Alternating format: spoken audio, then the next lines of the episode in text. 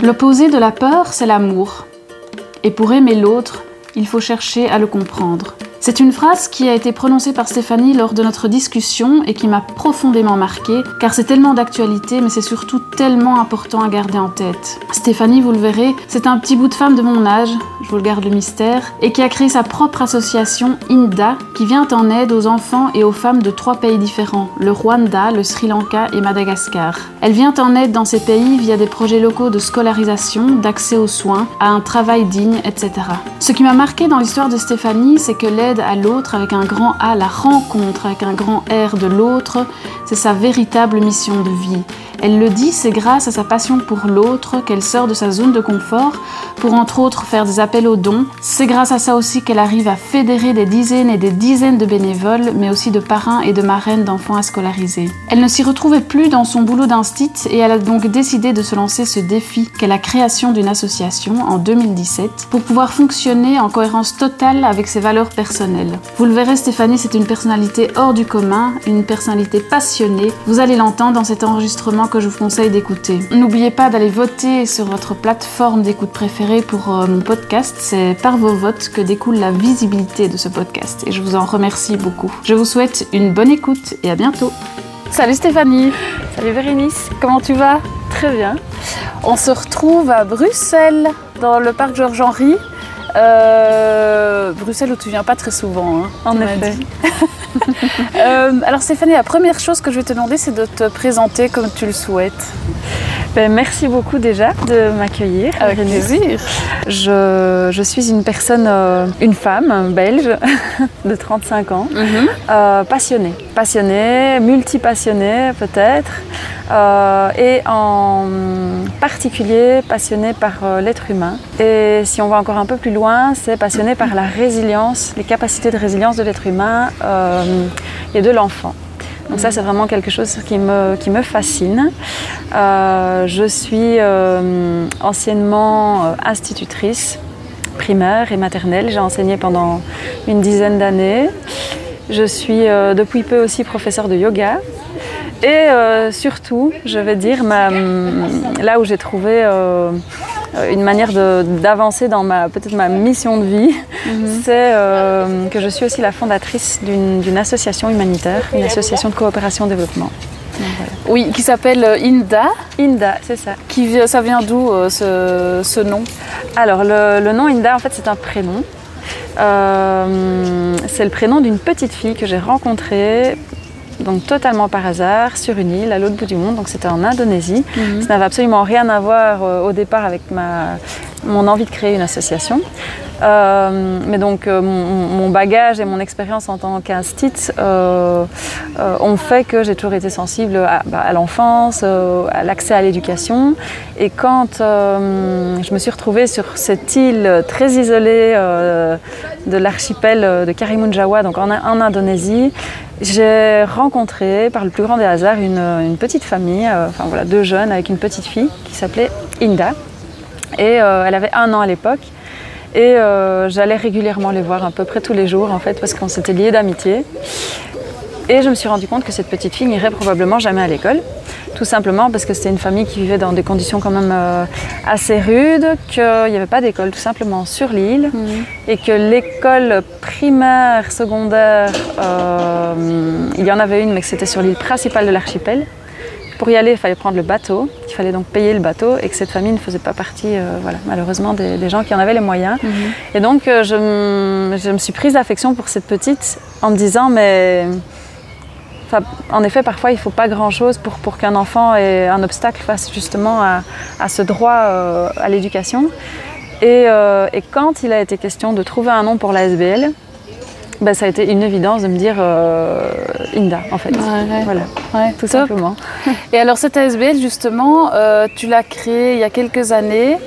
Euh, en parallèle de ton job d'institutrice au départ, et puis ensuite tu es devenue, enfin tu, tu, as travaillé dans cette ASBL à temps plein. Mm -hmm. Euh, ça a une histoire quand même assez euh, particulière et euh, pleine de rebondissements, je crois, pour créer, mais et, et, pour, pour rester aussi ben, à temps plein là-dedans et la faire vivre, etc. Comment est-ce que tu as eu l'idée de créer cette ASBL Pourquoi est-ce que tu as eu envie de t'engager euh, dans un projet comme celui-là? Comment j'ai eu envie de créer cette ASBL euh, C'est un peu le, pourquoi. À chaque fois qu'on me pose la question, la réponse est la même, c'est-à-dire au début, je répondais par je ne sais pas. Mhm. Puis le je ne sais pas, c'est quand même un peu précisé. C'est-à-dire que, euh, en effet, je n'ai pas de réponse, on va dire, rationnelle claire. Euh, en fait, c'est tout simplement euh, un vieux rêve que j'ai, qui est là et que j'ai la sensation d'avoir depuis toujours. Et du plus loin que je me souvienne, je ne parviens pas à justement aller chercher un, fait, un élément mm. dans mon enfance, dans mon adolescence qui a, qui a vraiment été un déclic. J'ai l'impression que c'est là en moi depuis toujours. J'ai toujours voulu euh, m'engager pour l'autre. Et donc c'est un peu comme une petite voix intérieure que j'ai toujours gardée euh, dans un coin de ma tête, que j'ai rangé dans un tiroir quand même longtemps. Mhm. Et puis, euh, puis j'ai appris à écouter cette petite voix à un moment donné. Mais donc je n'ai pas, euh, eu un déclic, quelque chose que je peux vraiment expliquer quoi. Parce que, parce que vouloir aider l'autre, c'est très, c'est évidemment, mais en tant qu'institutrice, tu peux te dire aussi, tu aides l'autre, tu aides l'enfant à se développer, etc. Tu vois C'est ça. Alors en effet, mais je me sentais limitée dans ce que je pouvais faire en tant qu'institut parce qu'évidemment ben, on est dans un système, mm. le système éducatif belge, euh, bah, évidemment c'est critiquable hein, comme, comme, tout, mais euh, alors on a énormément de chance dans notre pays avec euh, notre système et en tout cas voilà, il y a la grande majorité des enfants en Belgique ont accès à l'éducation. même si ce n'est pas totalement gratuit, ça reste quand même accessible à, une très très grande majorité de personnes. mais je me sentais limitée d'un point de vue du système de valeurs je n'avais pas l'impression d'être du tout au service de l'enfant. J'avais plutôt l'impression d'être au service d'une société hmm. malade et euh, de devoir former des futurs citoyens euh, pour qu'ils puissent rentrer dans les cases de cette société malade. Et donc j'avais le sentiment de... C'est peut-être un peu fort ce que je vais dire, mais j'avais même presque le sentiment de, casser, euh, de devoir en fait casser l'élan et le, vraiment cet élan de vie de chaque élève pour que chaque élève rentre dans, ses cases et dans ce que la société attendait de lui. Et ça, j'arrivais, j'y arrivais plus en fait. J'y arrivais plus. Et hum, après, j'ai eu la chance de, d'évoluer dans des écoles justement où euh, mes collègues étaient justement en recherche de sens, euh, mes collègues et mes directions. Mais on est dans un système où on ne peut pas tout changer. On mhm. peut changer des mhm. petites choses, mais moi ça ne me convenait pas. J'avais vraiment envie de, liberté et de suivre euh, de suivre mon système de valeurs euh, à fond et de me mhm. sentir libre de le faire totalement. Et ton système de valeurs, justement, euh, tu as, as, pu le vivre dans, dans cette création d'ASBL? C'est quoi, quoi tes valeurs, du coup, et comment est-ce que tu peux les vivre via cette ASBL et via tes actions? Alors, il y a vraiment peut-être comme ça spontanément des grandes idées qui me viennent. La liberté, alors euh, évidemment la liberté c'est une, notion qui est très difficile à définir, mais euh, bah, en tout cas pour moi la liberté c'est vraiment de me dire j'ai envie de vivre selon ce qui me paraît juste pour, euh, pour nous, mhm. les autres et, et, moi, je m'inclus dedans. et ce qui est juste ce qui me paraît juste pour moi, c'est de suivre réellement qui je suis. Alors ça peut paraître euh, facile euh, à dire et à... Alors déjà, euh, qui sommes-nous C'est la question toute une vie. Hein. Mais justement, je pense que c'est le rôle majeur d'un système éducatif, c'est d'apprendre, enfin de, de, permettre aux enfants de leur donner des outils pour qu'ils puissent apprendre à connaître qui ils sont. Mhm. Et donc, euh, à travers cette association, c'était justement de me dire, euh, je veux surfer sur ces, notions-là euh, et, respecter en fait notamment cette, valeur de respect, c'est important, respecter ce, que, ce don inné que chaque enfant a et, surfer là-dessus et lui permettre d'offrir tout ce qu'il a à offrir au monde plutôt que de, mettre des barrières autour de chaque enfant pour, donc voilà, et en effet, au travers de l'association, euh, j'ai beaucoup plus la liberté de le faire, ou en tout cas, je, je prends la liberté de le faire. C'est pas évident parce que du coup, je suis hors cadre. Mhm. On me le dit souvent. Euh, et c'est ça qui fait que c'est un parcours semé d'embûches, mhm. qu'il y a énormément de défis, de challenges. Euh, le fait d'être d'être un peu hors des sentiers battus et hors des balises dans la manière de fonctionner, dans la manière d'avoir construit, de, penser au quotidien cette ASBL. Mhm. mais voilà. Oui, parce que tu, donc tu l'as, c'était en 2017, je crois, ou de. Alors l'association a été créée en 2015, et c'est en 2017 que j'ai réellement, que je me suis engagée à temps plein en fait. Oui, c'est ça. Et, et tu me disais avant qu'on commence l'enregistrement que euh, donc tu, 2017 tu as quitté pour travailler à temps plein pour l'association, mais que c'était quand même pas, euh, c'était pas quelque chose qui a été simple quoi. Ah, ça n'a pas été simple euh, du tout. Euh, alors ça, je pense que c'est quand même commun à peut-être tous les parcours d'entrepreneurs, d'entrepreneuses. Euh, c'est, ce, en effet, c'est des remises en question permanentes. C'est c'est des doutes en permanence et c'est toujours être créatif pour aller chercher des solutions. Mhm. Donc en effet, c'est pas évident. Mais euh, ça s'est passé comment pour toi? Alors pour moi, ça s'est passé sur euh, donc ça a été plusieurs années d'abord, comme c'était un, voilà, c'était un vieux rêve, c'était quelque chose de réfléchi. Il y a eu aussi euh, pas mal d'économies qui ont été mises de côté pour ce, pour ce rêve-là avant de passer à l'action. Et donc euh, heureusement, j'ai vraiment eu le soutien de mes proches euh, et, grâce à ces économies, j'ai pu, entre guillemets, survivre pendant, euh, pendant toute cette période où l'association ne pouvait pas me, me, donner de quoi, de quoi vivre mhm. justement, mais ça a été, ça a été compliqué. et au, début, c'était en effet trouver toutes les solutions pour, pour récolter des fonds, pour lever des fonds, mais je ne voulais pas et ça, c'était vraiment très important. Je ne voulais pas euh, sortir de, justement de mon système de valeurs. Donc, il n'était pas question de récolter des, fonds à tout prix, n'importe comment, euh, en tombant, par exemple, dans euh, la culpabilisation, le misérabilisme et des campagnes de levée de fonds avec une manière de communiquer qui, peut mettre les gens mal à l'aise. C'est pas du tout mon objectif. J'ai toujours voulu, dès le départ, être positive dans la manière dont je parle des, bénéficiaires. Mhm. C'est-à-dire que oui, euh, il y a, ce sont des personnes qui manquent de ressources matérielles, mais ce sont des êtres humains d'une très grande richesse. Euh, et c'est l'histoire ou la, situation euh, géopolitique ou sociale qui fait qu'ils manquent de ressources financières, mais en fait, sont des personnes très riches et c'est ça que j'ai envie de mettre en lumière dans la manière de récolter des fonds. Mhm. Donc ça a pris beaucoup plus de temps euh, de, mettre en place des, outils, euh, des événements de récolte de fonds. Mais je pense que c'est ça aussi qui plaît aux gens et que du coup les, les donateurs, les paramarines de l'association sont fidèles aussi parce que je pense que ça, ça correspond à ce qu'ils attendent aussi en fait. Oui c'est ça, les gens, les gens quand ils donnent de l'argent, ils veulent savoir exactement à quoi, enfin, à quoi est destiné cet argent aussi. À quoi est hein. destiné cet argent, vraiment la transparence et comment l'argent est utilisé, mais aussi je pense que c'est important pour eux de, de donner dans de bonnes conditions et pas de donner sous pression ou par culpabilité ou... Euh, ou en achetant quelque chose qui n'a pas de sens. Ou, mm. euh, voilà, le but, c'est toujours d'aller euh, d'avoir au moins un impact positif, mais plusieurs si on peut en avoir plusieurs. Et je, dis toujours que euh, donner, c'est recevoir. ça, c'est le. J'ai l'impression que moi, je le ressens en permanence dans ma vie.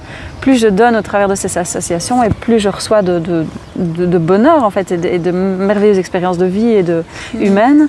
Et, euh, et, les personnes qui rentrent dans l'association en tant que paramarraine ou donateur, en fait, je le ressens vraiment, ils sont, vraiment heureux de donner, en fait. Mm. La, question ne se pose que rarement, voire jamais, de est-ce que vous avez euh, euh, l'agrément pour délivrer des attestations fiscales? Ah Alors oui, on l'a, mais la question n'arrive presque jamais.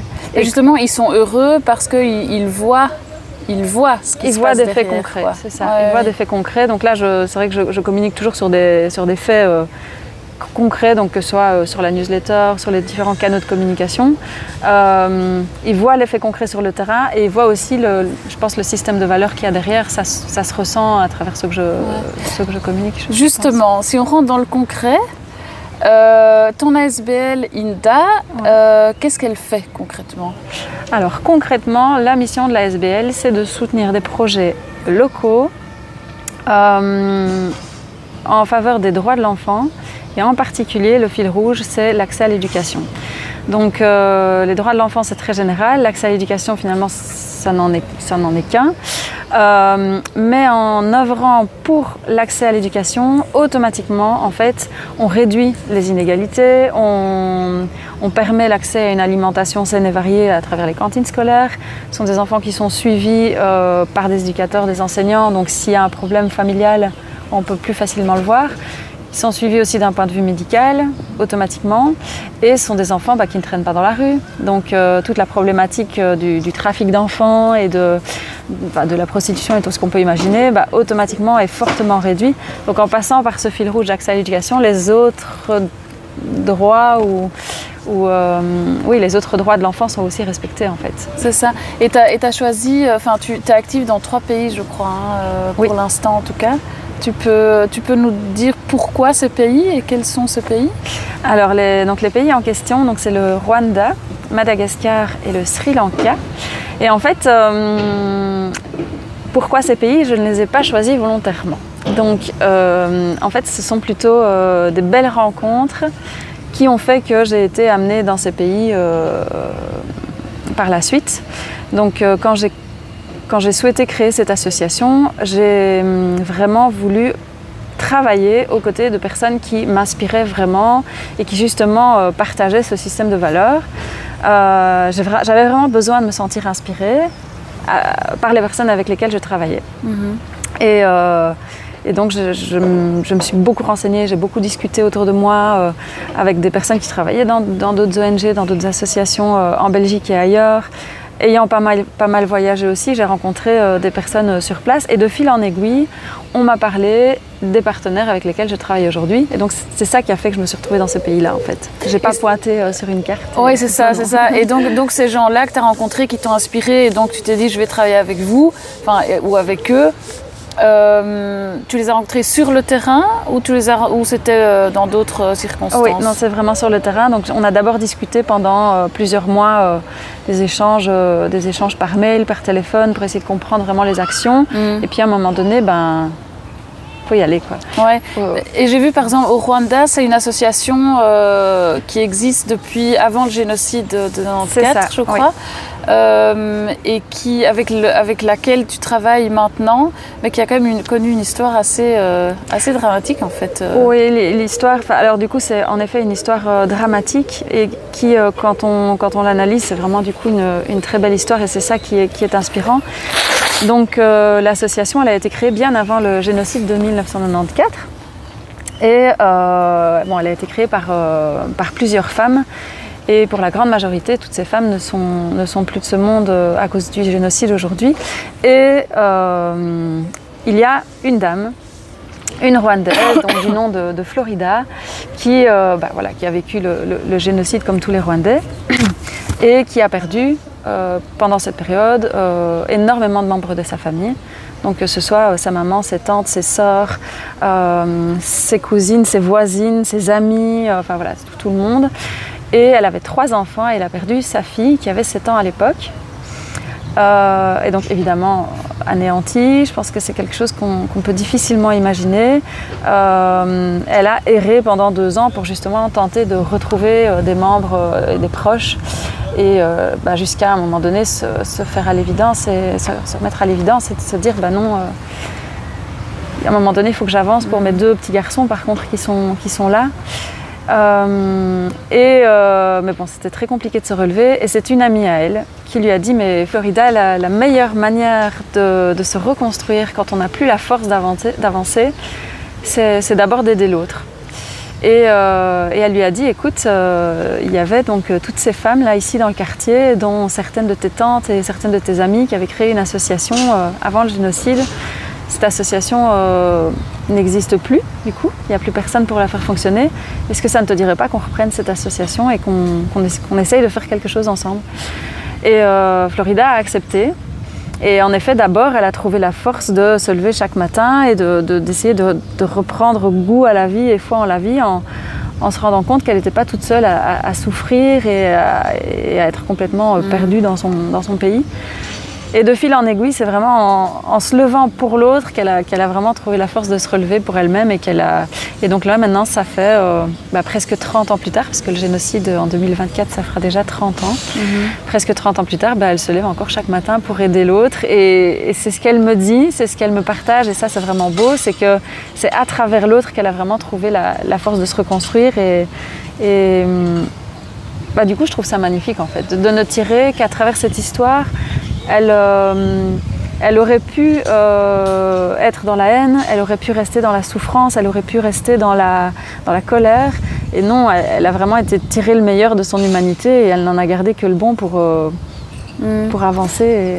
La résilience, je crois que c'est un, un, terme qui était cher, non? Enfin, c'est quelque chose qui, qui, qui, revient dans les, dans les trois pays, non? Dans les... C'est ça, oui parce qu'il y a aussi, euh, donc euh, ça, ça c'est au Rwanda, donc tu travailles avec eux.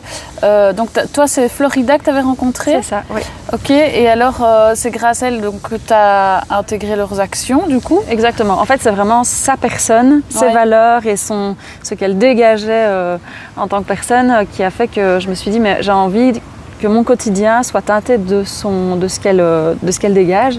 J'ai envie que, que, son système de valeurs rentre justement et nourrisse aussi l'association que j'avais envie de créer. Vous faites quoi ensemble là-bas, par exemple? Alors concrètement, euh, on scolarise, donc Inda aide dans le financement et sur place, donc elle, elle gère vraiment toute la partie euh, logistique et structurelle. on scolarise donc plusieurs dizaines d'enfants du secondaire, donc ils sont aujourd'hui à l'école secondaire et alors euh, près d'une centaine d'enfants euh, parrainés. Donc là, on a des parrains et des marraines euh, en Belgique, mais pas que. Donc maintenant, même dans plusieurs pays d'Europe et en dehors, qui ah parrainent des enfants donc au Rwanda. Et donc ça permet d'assurer leurs frais de scolarité, d'assurer tous les frais qu'il y a autour, comme voilà, l'uniforme, le matériel, etc. Mais aussi la cantine scolaire et une aide alimentaire à la maison mm. et une petite mutuelle de santé en cas de problème. Et donc parrainer, ça veut dire que donc, ce sont des gens ici qui sont euh, touchés par, euh, par vos actions et qui se disent bah, pour aider, je vais euh, verser chaque mois une petite somme. Exact. Qui, euh, et je sais pour qui je la verse parce que j'ai des nouvelles de la personne que je parraine. C'est ça, oui. Euh, donc c'est hyper individualisé. et grâce à ça, donc je scolarise quelqu'un. Ils, doivent verser combien C'est les gens qui choisissent ou c'est toi qui. Non, alors malheureusement, on peut, on peut pas. Y a, voilà, les, les, frais sont là et les, les besoins sont là. Donc c'est en fonction du, du, du, prix des, écoles. Et, enfin voilà, tout, tout, a été vraiment calculé. Mm. Donc là, on est à 30 euros par mois et par enfant. Euh, et que dire de plus? Oui, c'est ça. C'est donc, donc les gens s'engagent à verser 30 euros par mois par enfant, euh, avec une limite où ils peuvent, enfin, euh, ou bien. J'imagine que savoir qui scolarise une personne, euh, jusqu'à la fin de leurs études secondaires, j'imagine, parce que supérieur, je crois que c'est pris en charge par le gouvernement. C'est ça, c'est pris en charge par le gouvernement. Euh, et donc, ils ont une date limite de, fin, quoi. Ils savent quand ça finira ou pas? Alors, oui et non, parce que ce n'est pris en charge par le gouvernement que si l'enfant a certains résultats scolaires. Hmm. Donc, dans le cas où euh, on est, bah, c'est des situations très, très concrète, mais à la campagne, dans des maisons où il n'y a pas l'électricité, donc c'est difficile de faire ses devoirs le soir, où la maman euh, n'a pas elle-même été à l'école, ne peut pas aider son enfant. Il y a des situations qui font que certains enfants vont, bah voilà, ils vont poursuivre leur cursus scolaire, mais vont être euh, dans, des, dans des points, parce que c'est clairement encore euh, le système de points, comme chez nous d'ailleurs, euh, qui ne seront pas suffisants pour que le gouvernement reconnaisse ah et accepte de, fournir une bourse. Et donc ces enfants-là vont devoir alors suivre des formations professionnalisantes qui là ne sont pas financées par le gouvernement. Donc dans ce cas-là, on, continue de les financer. mais alors ce qu'il faut savoir, c'est qu'on a sur, sur la centaine de paramarènes, il y en a quelques-uns qui font ça à deux. Donc en collègue ou entre amis. Euh, et... Attends, et comment ça fonctionne ça du, bah, coup, du, coup, euh, du coup, ils mettent 15 euros chacun. Ah, oui, oui, comme ça, oui. Parce que voilà, c'est quand même un budget, euh, voilà, c'est pas, pas, pas, forcément donné à tout le monde, c'est pas forcément possible. Mmh. Mais ce sont des personnes qui ont vraiment envie de le faire. Et donc, du coup, j'ai suggéré, bah, pourquoi pas, trouver un, un coéquipier qui. Et du coup, ça, à la limite, ça met même encore plus de ça met même encore un goût plus particulier à l'aventure parce que c'est un peu leur... Enfin, je pense à deux amis en particulier qui font ça entre amis et c'est un peu leur projet à, toutes les deux et ça les lie encore avec quelque chose de... Tiens, est-ce que, est, -ce que ça ne ça n'incite pas aussi à faire plus quand on est deux, quand on finance quelque chose comme ça à deux euh, par exemple, je sais pas, récolter, t'aider à récolter des fonds, organiser des activités pour, euh, euh, pour faire connaître, des choses comme ça. Bah, il y a beaucoup de paramarènes. Alors c'est vraiment dingue, mais c'est, enfin moi j'en suis reconnaissante et j'en ai de la gratitude au quotidien, mais c'est vraiment ce que je, ce que je vois, c'est que les meilleurs ambassadeurs de l'association et les meilleurs, on va dire ceux qui se mettent vraiment en action, c'est ceux qui sont déjà engagés. C'est les mm. paramarènes, c'est les donateurs, c'est ceux qui sont déjà là, qui vont encore en faire plus. Et en effet, il y a beaucoup de paramarènes qui euh, décident de... Bah, ici, par exemple, il y a deux dames que je n'ai d'ailleurs jamais rencontrées, qui sont engagées dans l'association, mais que je n'ai jamais rencontrées, qui ont décidé de partir marcher sur les chemins de Compostelle mm-hmm. et euh, qui ont enfilé un t-shirt euh, Inda et qui ont créé un, petit groupe WhatsApp avec une soixantaine d'amis et qui ont dit, bah voilà, nous, on veut faire parrainer nos pas pour, euh, pour notre filleule au Rwanda. Et, donc elles ont vraiment inclus toute leur communauté. Et donc de là, on a découlé des nouveaux donateurs. Enfin, c'est vraiment, ça part vraiment en. C'est, en effet, c'est comment dire un peu en, ça dire en toile d'araignée, mais ça, fait déjà, ça fait déjà un peu euh, tout seul parce que et c'est ça pour moi ça fait sens, c'est que ce sont les meilleures personnes euh, capables d'en parler plutôt, plutôt que d'aller chercher des, nouveaux donateurs à froid. Et je veux dire, euh, c'est beaucoup plus simple et c'est aussi beaucoup plus humain en fait. Mm. Ça, me paraît plus, plus, fluide et plus humain de fonctionner comme ça. C'est, euh, en fait, tu as, un rôle un peu de fédératrice comme ça. Euh, tu vois, au, départ, créer une ASBL, récolter des fonds, faire que les gens ben, soient inclus dans, dans, dans, l'association, soient impliqués, qui donnent de l'argent parce que pour faire donner de l'argent, c'est difficile. Quoi. tu dois avoir quand même vachement des compétences de de leader, de, tu vois? Eh ben, Pas tant que ça. En fait, non, c'est marrant parce que euh, il faut savoir qu'à la base, je suis quelqu'un de très réservé. Je ne sais pas si on peut dire timide, mais je suis beaucoup dans l'introspection. Et ça a toujours été très compliqué, et ça l'est encore, d'aller vers l'autre. Euh, moi, ce qui me motive réellement en allant vers l'autre, c'est vraiment d'apprendre à connaître l'autre, mais c'est toujours, euh, c'est toujours inconfortable. Mhm. Euh, parce que ben, je pense, comme tout le monde, un hein, manque de confiance en soi, etc. etc. Mais par contre, mon, moteur, je pense que, en fait, ce, qui me nourrit vraiment, c'est de voir à quel point moi je, je suis heureuse en fait d'apprendre et de, d'être, euh, de recevoir tout ce que l'humanité m'a à m'offrir en fait. C'est tout, mhm. simple. toutes les richesses que j'ai pu trouver en, voyage, toutes les leçons de vie que j'ai pu euh, apprendre et tout ce que, toutes les belles rencontres que j'ai eu la chance de faire, ça me rend tellement heureuse que j'ai pas, je peux pas garder ça pour moi. En fait, j'ai j'ai presque envie de le crier sur tous les toits. C'est beau, notre humanité est belle en fait. Et j'ai envie de le partager parce que je me dis, mais enfin, moi, ça me nourrit tellement profondément que j'ai envie de faire goûter ça autour de moi. Et, euh, je pense que euh, c'est comme ça que j'arrive à le, à le transmettre. C'est mhm. vraiment de me dire, le, plaisir que j'ai à recevoir, j'ai envie de, donner aux autres la possibilité de le recevoir aussi. C'est ça qui me. Voilà. Oui, c'est ça. Et, quand, et quand c'est naturel, quand tu te sens aligné avec tes valeurs, avec euh, tout ça, tu le transmets aux autres et ça se fait, ça se fait un peu euh, naturellement, quoi. Enfin, tu vois? Oui, c'est ça. En fait, souvent mes, amis me disent que quand je suis lancée, on ne peut plus m'arrêter de mm. me faire parler. Enfin, c'est très compliqué pour moi parce qu'en effet, quand je suis lancée sur un sujet qui me plaît et quand, quand ça vibre à l'intérieur et que, je parle de quelque chose qui me passionne, on ne m'arrête plus. Et en effet, euh, je pense que c'est peut-être ça qui touche euh, la communauté INDA, c'est que en fait, j'ai aucune compétences à la base en communication, en marketing, en enfin se vendre et vendre quelque chose. Enfin, ici en l'occurrence, j'ai rien à vendre, mais en tout cas, c'est se convaincre l'autre de s'engager. Euh, c'est pas des compétences que j'ai du tout euh, acquises pendant. Euh, enfin moi, moi, mon public, c'était, j'étais instite près, près de mes petits bouts de, de 6-7 ans et ça, c'était un public devant lequel je me sentais à l'aise, mais, mais pas des adultes qu'il faut convaincre oui, mais tu convaincs par l'action et par la passion, tu vois. C'est ça, quand, tu, quand tu vas regarder sur ton site internet, déjà il est, déjà, il est bien fait. Enfin, tu vois, euh, c'est pas un truc euh, hyper aride. Je, me suis entourée aussi. Hein, oui, oui, je n'ai pas fait tout ça toute seule. Mais par contre, tu es seule. Enfin, tu, allez, tu, tu... c'est toi qui as lancé, quoi. Il faut oser lancer une SBL, il faut oser. Euh, après, j'imagine que c'est petit pas par petit pas, ça s'est pas fait tout seul et que. Exactement. Je pense que si on m'avait dit tout ce par quoi j'allais passer, mm. je sais pas si j'aurais osé.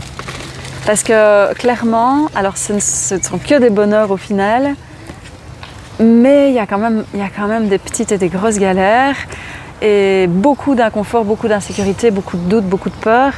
Et euh, on valait mieux ne pas savoir ce qui m'attendait à certains moments. On vit qu'une fois, hein, donc on, euh, on expérimente qu'une fois. Et en fait, je pense qu'à un moment donné, en, effet, il, bah, il, fallait oser, je sais pas, dans le sens où souvent, il y a en effet beaucoup de personnes qui me disent Waouh, t'es courageuse. Mais en fait, pour moi, le vrai. Enfin, je sais pas, hein, mais ça aurait été courageux justement de rester dans un monde qui ne me convenait pas et de d'aller chercher la force chaque mm. matin de continuer à faire quelque chose qui n'était pas juste et qui me, qui, me, qui me vidait de mon énergie. Euh, ici, euh, je le vois pas comme ça. Vraiment, ça me nourrit. Alors, c'est pas pour autant confortable, c'est pas pour autant facile, euh, mais c'était un, c'était un ose, euh, oui, ose tes rêves, mais voilà. les, joies de ton projet, tu nous en as déjà un peu parlé, c'est donner, c'est voilà, voir le bénéficiaire aussi qui, à mon avis, qui, qui s'épanouissent, qui voilà les conditions de vie qui s'améliorent. Voilà, ça, ça c'est les grandes joies. Est-ce qu'il y, ah est y, en a d'autres? Euh, bah en fait, les joies, plus le temps passe et plus je me rends compte qu'elles sont des deux côtés, là-bas comme ici. Quand j'ai des. Bah en effet, des. Je, je, repense à ces deux pèlerines qui sont parties sur Compostelle, mais j'en ai d'autres, des personnes qui, qui me montrent à quel point ça les rend heureuses d'être euh, d'être embarquées dans l'aventure. Ça, ça, me fait plaisir en fait de me dire mais ça me dépasse, ça me dépasse mm. complètement. C'est une aventure qui me dépasse vraiment complètement. Et, et, puis sur le terrain, il y a des exemples en effet concrets de euh, bah, d'enfants qui, qui que je n'ai vu que dans la rue, qui, euh, quand j'y vais maintenant, je les vois toujours dans leur petit uniforme euh, euh, avec un, sourire aux lèvres et ils sont contents d'être comme les autres. Des, mamans qui enfin une grande, grande joie là, que, que j'ai justement, dont j'ai parlé récemment sur les, réseaux de, de l'association, c'est l'histoire d'Aïcha. C'est une histoire qui me tient particulièrement à cœur mhm. parce qu'au-delà des, des, droits de l'enfant, les, les, les, droits des femmes de manière générale, les droits des personnes vulnérables en fait me, me touchent particulièrement, les droits des femmes également. Et euh, Aïcha, c'est euh, une jeune femme rwandaise qui a, qui a 28 ans et qui, euh, jusqu'à il y a peu, travaillait comme aide-maçon sur des chantiers de construction à Kigali, euh, bah, tout simplement parce qu'elle n'a pas pu terminer ses études secondaires. Elle avait été, je pense, à l'époque euh, jusqu'en deuxième ou troisième secondaire par manque de moyens, parce qu'elle était euh, elle est, voilà, le génocide est arrivé et a fait qu'à l'époque, bah, les jeunes, euh, et, ou, ou, les suites du génocide, etc., ont fait que bah, beaucoup de jeunes n'ont pas pu terminer leurs études. Mmh. Et euh, elle s'est retrouvée donc, à travailler comme aide-maçon. Il faut savoir que aide-maçon, concrètement, c'est remplacer les machines. Donc c'est euh, bah, porter des sacs de ciment de 50 kg euh, toute la journée euh, sous un soleil écrasant. Donc autant dire qu'à 35 ans, 40 ans, les femmes n'ont plus de dos. Et tout ça évidemment pour moins d'un euro par jour, dans des conditions vraiment extrêmes, avec beaucoup de pression. Et cette jeune femme avait en effet bah, la pression de son employeur. Pour garder son, garder son emploi, elle devait bah, offrir son corps tout simplement.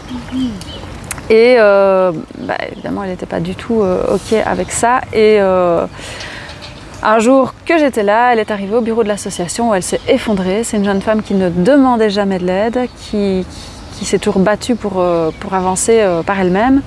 Et là, elle s'est effondrée parce que c'était devenu beaucoup trop insupportable comme situation. Et on s'est dit, mais c'est pas acceptable de laisser passer ça, on veut faire quelque chose. Donc on, après euh, en avoir discuté avec elle, on s'est dit mais qu'est-ce que tu veux faire? Qu'est-ce que tu as envie de faire? Et là elle a dit j'aimerais devenir maçon, mais devenir surtout chef de chantier pour assurer la sécurité des autres femmes comme moi sur les chantiers. Et donc maintenant, il faut savoir que Aïcha termine sa, sa dernière année de secondaire pour devenir donc maçon et va rentrer à l'université pour, euh, pour aller vers ce, ce rêve-là où non seulement elle va, enfin clairement, elle, elle retrouve sa dignité et, et, elle va pouvoir élever sa fille elle-même dans la dignité, mais en plus de ça, elle veut euh, bah justement euh, œuvrer pour la dignité des autres femmes qui ont vécu ou qui vivent la même chose qu'elle. Mm. Et là, c'est quand je vois et quand je la vois raconter cette, cette histoire et à chaque fois que je la, que je la revois quand je retourne à Kigali, c'est un bonheur en fait de croiser son regard et ses yeux pétillent à ce qu'elle se rend compte justement de la chance euh, qu'elle a d'avoir pu attraper un, un, un, coup de pouce euh, qui, qui, passait par là. Et... Mais c'est là que ton action prend tout son sens, quoi, ça, quand ouais, il y a ouais. des histoires euh, Mais il faut aussi rester humble et se dire, on, on offre ce coup, de pouce, ce coup de pouce, mais le travail, c'est elle qui le ouais, fait. C'est elle qui fait tout, qui se lève chaque, chaque matin pour aller étudier. C'est son rêve, c'est son, son travail, c'est son œuvre. Euh, Inda, c'est juste le petit coup de pouce qui manquait euh, dans son histoire compliquée. Quoi. Mmh, mmh. Et ça, Au Sri Lanka et à Madagascar, c'est quoi C'est le, même genre de, de, projet ou c'est un peu différent? Alors c'est toujours dans l'accès à l'éducation, c'est toujours le même fil rouge, mais les projets sont différents. Donc au Sri Lanka, on, les bénéficiaires, parce que les, projets en fait, en fait passent toujours par les demandes des bénéficiaires. Donc c'est toujours les bénéficiaires qui sont à l'initiative des projets. Euh, et eux, ce qu'ils ont demandé euh, à l'époque, c'était de rénover des bâtiments scolaires, euh, soit reconstruire tout simplement ou agrandir des écoles pour les, les, enfants donc des populations dans les plantations de thé. Euh, donc euh, voilà, l'initiative partait d'eux et on a, on a développé tout un tas de projets ici pour récolter des fonds pour y arriver. Et pourquoi reconstruire ou construire des écoles dans les plantations? Tout simplement parce que les enfants sont très isolés dans les montagnes. Ils ont parfois euh, entre une heure, une heure et demie à faire chaque matin à pied pour descendre dans les écoles du gouvernement. Et le problème, c'est que, alors, les mamans travaillant dans les plantations de thé partent très tôt le matin, donc les enfants doivent faire ces trajets tout seuls. Ça, c'est une première chose. Une deuxième chose, c'est qu'il fait froid en altitude, donc les enfants peuvent rapidement tomber malades, d'autant qu'ils ne sont pas forcément équipés de bonnes chaussures, euh, de vestes, etc. Mais surtout, euh, le problème, c'est qu'il y a énormément, énormément de, de violence interethnique et donc énormément d'enfants qui sont agressés, notamment sexuellement, sur euh, le chemin de l'école. Et donc, ben, le chemin de l'école est un véritable danger mhm. tous les matins et tous les soirs.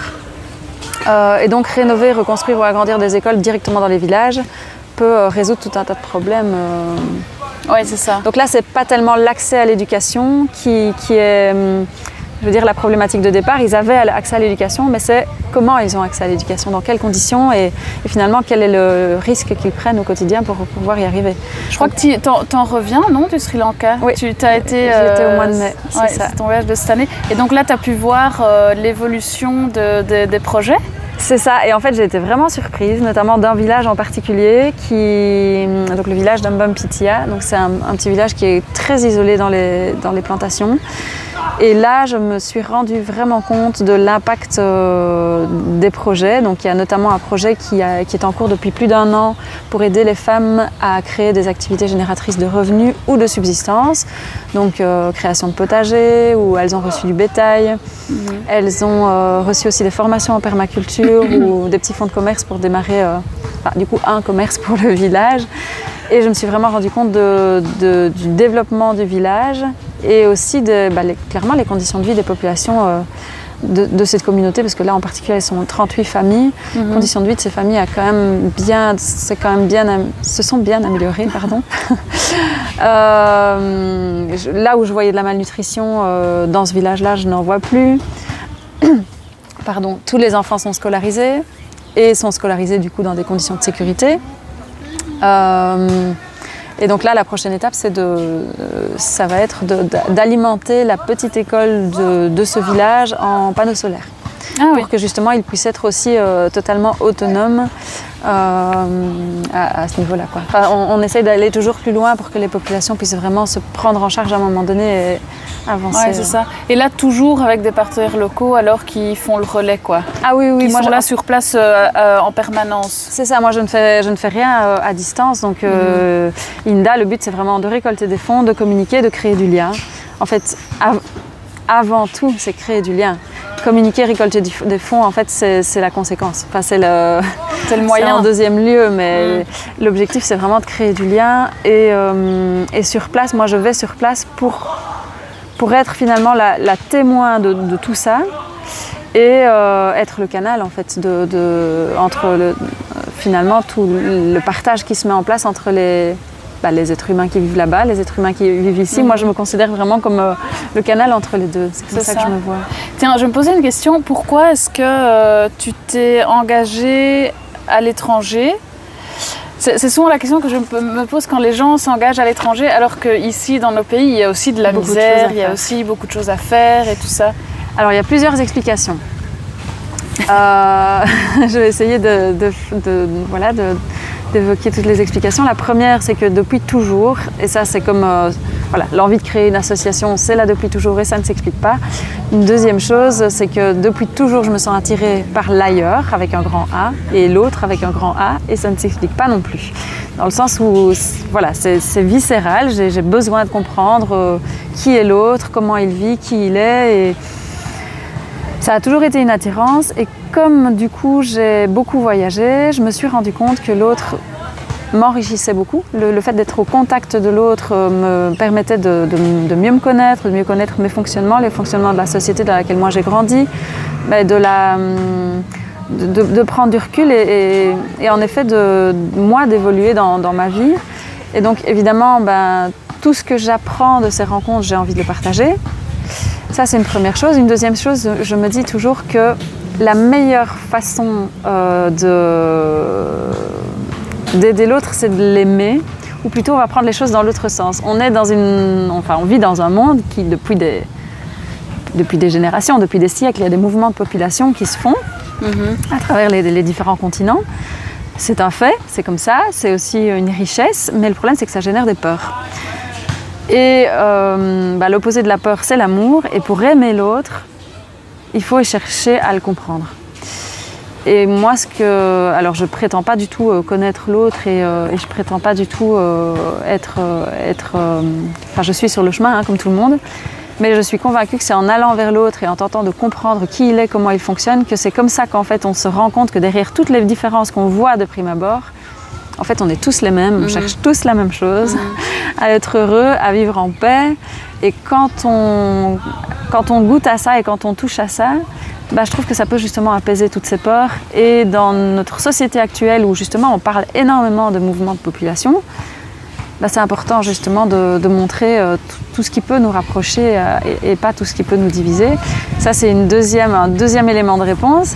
Et peut-être euh, troisième chose qui me tient à cœur, c'est de se dire aussi que on vit dans une société mondialisée où nos produits de consommation, même quand on veut être très engagé d'un point de vue écologique et social, c'est compliqué de ne consommer que local, vraiment. Mhm, mhm.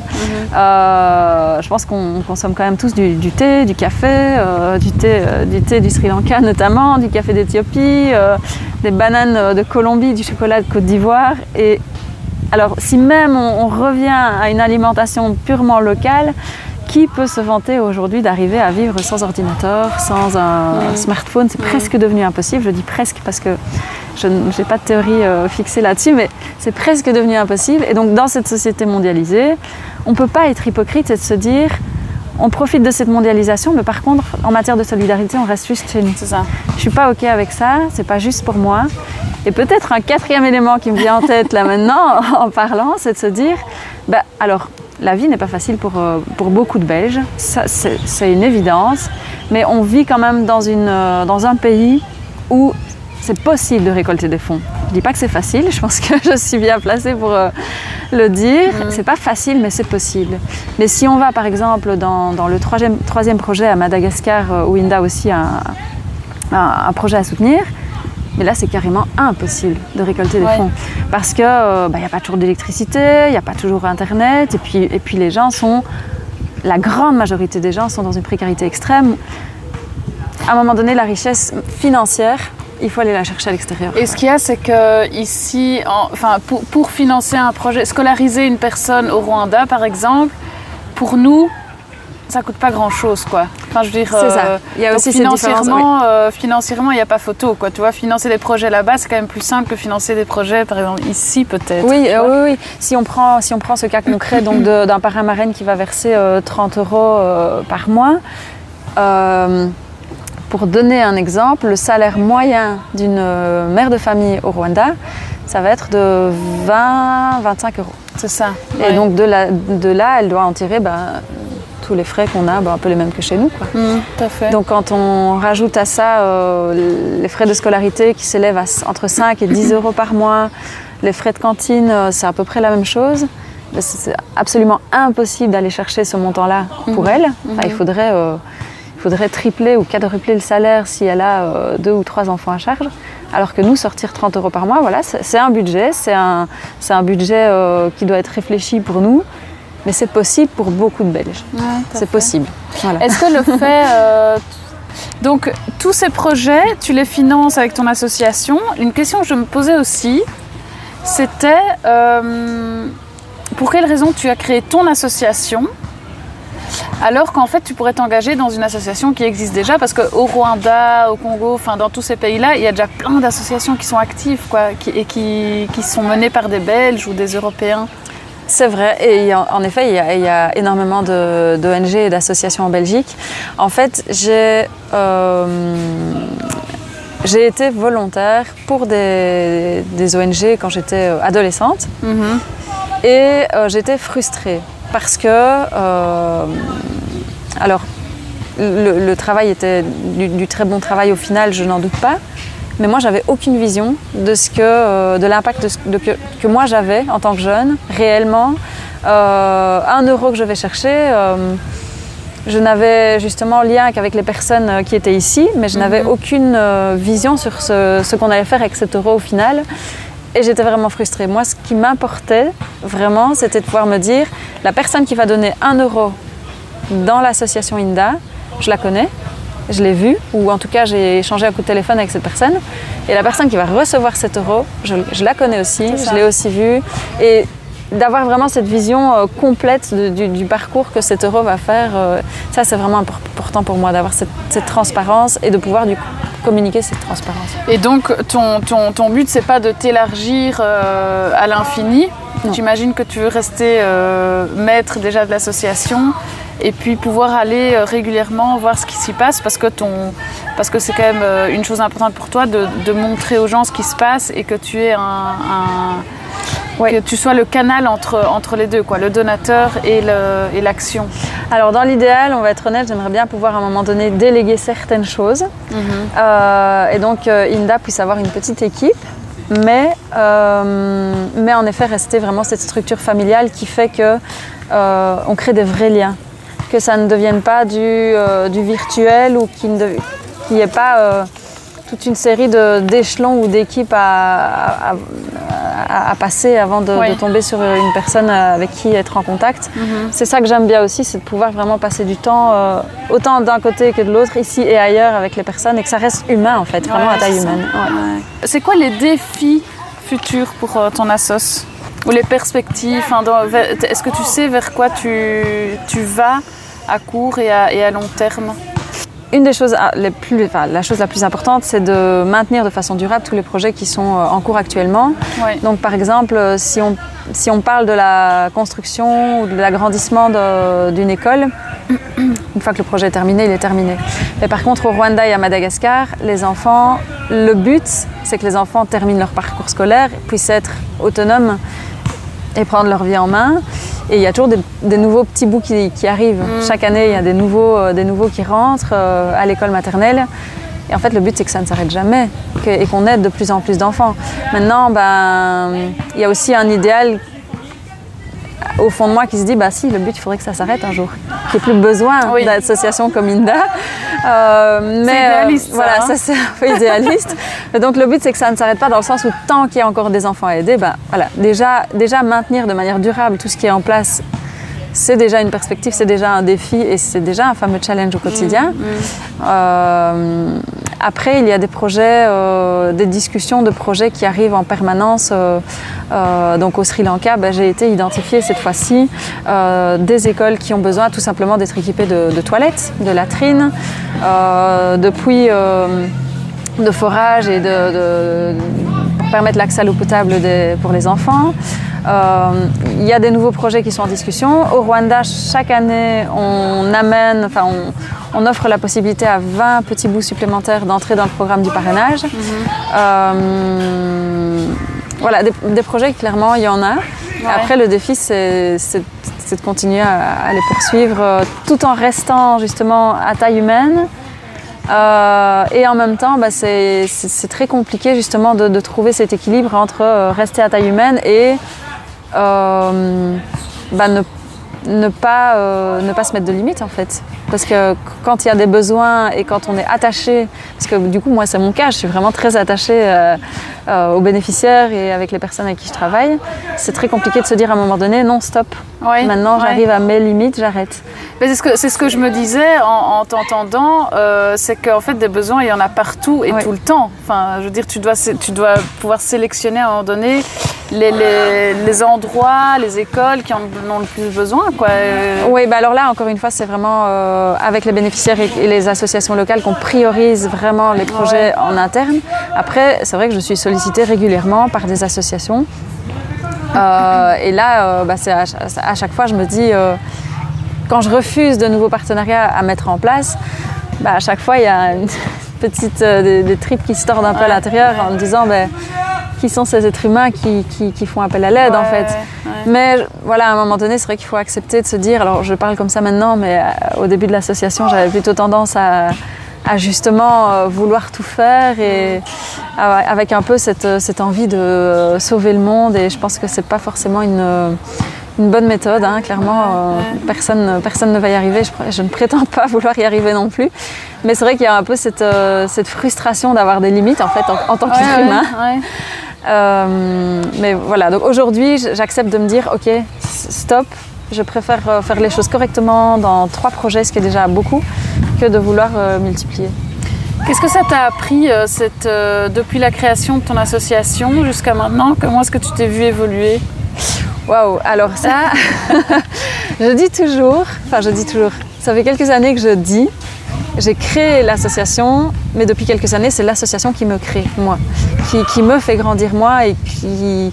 En fait, il y, a vraiment eu un moment de bascule, c'était il y a 2-3 ans, où j'ai vraiment ressenti que, ok, Inda maintenant roule, un peu toute seule, mm-hmm. Et a même pris de l'avance sur moi et me dépasse. Et, me... et tout ça a même tendance à, oui, à me dépasser, ça, ça, devient même plus gérable pour une seule personne. Et... Euh, et il y a des élans de solidarité qui se font au travers INDAC dont je ne suis plus à l'initiative. Les gens se mettent en marche euh, euh, sans, que je ne, sans que je ne pousse des portes en mhm, fait. Mhm. Et, euh, et, ça, c'est gai de voir ça. Et c'est... Il y a même une part un peu de... Je ne vais pas dire que c'est effrayant, mais en effet, il faut lâcher prise. Ouais. Il faut lâcher prise. Mais en tout cas, je, je ne fais qu'apprendre. Au quotidien, j'apprends en permanence et c'est un, un, vrai terrain d'apprentissage de, de, à, à, tout niveau que ce soit bah, justement, comme je disais tout à l'heure, euh, compétences en communication, j'en avais pas, bah, je, dois développer tout ça, euh, prendre la parole en public, euh, être présente, voilà, comme un podcast comme aujourd'hui. Tout ça, je n'étais pas dans ma zone de confort avant, maintenant c'est tout à fait OK. Oui. Mais ça, développe plein de compétences, même administratives, même, même techniques, informatiques. enfin, ça, ça, va. Euh, et puis, bah, et, puis bah, les, les, plus belles, c'est sur le terrain, en fait. Et d'être euh, dans le social, même si mon métier d'instit avant, c'est un métier social, c'est pas le même métier social. Et donc, je développe aussi plein de compétences euh, sur le terrain. ouais, ça, ça va. C'est multi, multitâche, multi-compétences. et, quel est le un message que tu aimerais faire passer là pour des gens qui, euh, euh, qui n'osent pas se lancer dans ce genre de choses ou qui restent un peu dans leur zone de confort, qui n'osent pas euh, sortir de cette zone Est-ce que tu aurais un conseil? Mais c'est vraiment en fait cette question de, premier pas. Et encore une fois, c'est toujours facile à dire et c'est toujours un peu les, citations qui reviennent, qui reviennent toujours. je pense que c'est là-haut de ceux qui disaient un voyage de milieu, je commence toujours par un premier pas, et c'est vrai. Encore une fois, si on m'avait dit tout ce par quoi j'allais devoir passer pour être là où j'en suis aujourd'hui, j'aurais pris peur et je l'aurais mhm. peut-être jamais fait. C'est vraiment faire le premier pas, toujours voir la première marche et ne pas regarder trop, trop haut, trop loin. Euh, et je prends un exemple, c'était euh, au tout début de, de, la crise sanitaire, euh, de la crise de la Covid quatre jeunes bruxelloises, donc elles, avaient 13, 14, 15 ans, euh, c'était quatre jeunes ados qui avaient décidé, donc elles étaient bah, tristes de ne plus voir à l'école, elles étaient confinées. Et donc elles avaient décidé de mener ensemble un projet à distance. Elles, euh, avaient récupéré des machines à coudre et des tissus euh, auprès de leur maman, leur grand-mère, et elles avaient confectionné plein de pochettes pour s'amuser. Le but c'était de récolter des fonds pour un projet, pour aider les autres, mais elles ne savaient pas encore trop quoi à ce moment-là. Il se fait que ces fonds ont été alloués pour acheter du matériel scolaire pour les enfants au Sri Lanka. Et il faut savoir que maintenant, il y a quatre jeunes adolescentes tamouls au Sri Lanka dans les plantations qui sont devenues les ambassadrices de ce projet, les messagères en fait.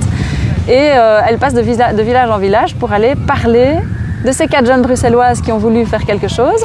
Et donc, en fait, ces quatre jeunes, elles ont, elles ont mis un pied en avant, elles ont, elles ont voulu créer une, une action. Mhm. J'ai envie de dire une petite action, mais c'est pas petit. Enfin, pour, pour quatre jeunes ados, je trouve que c'est, une belle grande action, en fait. Ouais. Mais euh, à leur échelle, elles ne sont- elles se sont peut-être pas rendues compte qu'en mettant un pied devant comme ça, et qu'en, mettant, enfin, en, posant une première action, bah, non seulement ça allait bah, leur apporter euh, du bonheur, mais ça allait justement inspirer d'autres personnes à faire la même chose. Donc ces quatre jeunes euh, au Sri Lanka qui font maintenant, euh, qui, qui- qui délivrent un message d'inspiration. Et enfin, ça, en fait, chaque action qu'on peut poser, on ne se rend pas compte à quel point ça sème des graines. Ouais. Et donc, euh, les personnes qui n'osent pas se lancer, mais j'ai envie de dire, il ne faut pas voir trop vite des, des projets de grande ampleur. Et déjà, poser une petite action peut déjà vraiment nous rendre heureux. Et puis, on ne se rend pas compte de tout ce que ça peut amener derrière. Et parfois, euh, on met, on met euh, le doigt dans un engrenage qui nous emporte euh, on ne sait où. Et c'est le on où qui... qui enfin, C'est un peu l'effet papillon aussi. hein. Ça, un oui. geste ici peut avoir euh, un impact à l'autre bout du monde, quoi, aussi. hein. C'est ça, oui, il y, a- y y ça aussi. Et puis, euh, et puis quand on est vraiment pris dans cette, euh, dans cette énergie, dans cet effet papillon, bah, à un moment donné, on se rend compte que mis bout à bout, chaque maillon de la chaîne, c'était pas si difficile. Ouais, c'est en fait, on dit toujours, et c'est, et c'est vrai de l'avoir expérimenté, de l'avoir ressenti, c'est même pas le premier pas qui est difficile. C'est la décision de faire le premier pas. Ouais, Et euh, en fait, c'est vraiment une question de décision. Alors, c'est pas, enfin, voilà, on n'a pas tous les mêmes conditions pour prendre des décisions, mais je pense qu'on a tous une action, au moins un geste à poser. Quoi.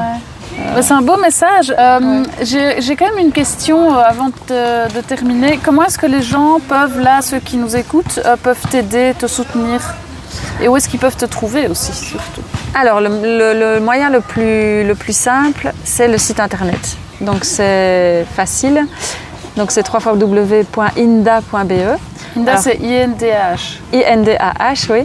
Donc, euh, attends, Inda comme le prénom. Ah oui, petite anecdote peut-être, c'est c'est bien de savoir, j'aime bien le dire, c'est que le prénom Inda, donc, donc moi je l'ai d'abord connu comme étant le prénom d'une petite fille, mais euh, en Bahasa, donc la langue indonésienne, ça signifie aussi euh, beau, belle. C'est Ah l'adjectif en fait, beau, belle. Je trouve ça assez, euh, assez sympa. Je, Ça aurait Ouais. pu avoir une signification qui m'aurait moins arrangé, mais là dans ce cas, c'est chouette. Et en Kinyarwanda, si on enlève le H en Kinyarwanda, Inda, ça signifie le, le ventre en fait, le ventre qui porte la vie. Donc c'est aussi une belle euh, signification qui est totalement euh, hasard. Donc Inda, I-N-D-A-H, donc point .be. Et donc sur le site internet, on retrouve alors les réseaux sociaux. Ouais, et on retrouve aussi des articles euh, que tu as écrits euh, de tous tes voyages et tout ça. Et donc ça, c'est très chouette à lire aussi pour... euh, Oui, alors ça c'est assez nouveau, le fait de rédiger des articles sur le site internet. De manière générale, les infos, on va dire régulières et pas quoti- quotidiennes, mais hebdomadaires de l'association, c'est plus sur, euh, sur les réseaux sociaux. J'essaye d'alimenter de plus en plus le site internet, mais c'est vrai que... Ok. Voilà, Donc euh, Instagram, Facebook. Surtout Facebook. J'essaye de faire suivre Instagram à un bon rythme. Le site internet aussi, j'essaye de- de- d'augmenter justement son côté euh, voilà, interactif, vivant. Et, Ouais, ouais. euh, voilà. Non, il est ouais. très bien fait le site internet, je le redis, Merci. mais, euh, mais merci beaucoup Stéphanie Merci à toi, merci de beaucoup. t'être déplacée et bravo Avec- pour tout ce que tu fais. Merci, Et surtout de- longue vie à Inda. hein. Merci beaucoup. merci d'avoir euh, pris le temps de mettre Hilda en lumière et d'inspirer. Avec plaisir. J'attends, j'attends les feedbacks de tout le monde euh, sur euh, l'épisode. Euh, Et j'attends aussi qu'ils aillent voir ce que tu fais sur Instagram et sur les réseaux. Quand tu dis de tous les feedbacks de tout le monde. Les auditeurs. Ok. Ok, ok. À bientôt. À bientôt. Au revoir. Merci d'avoir écouté l'épisode jusqu'au bout. Je peux imaginer alors qu'il t'a plu. Si c'est le cas, abonne-toi à mon podcast sur ta plateforme d'écoute et partage l'épisode. Merci et à dans deux semaines.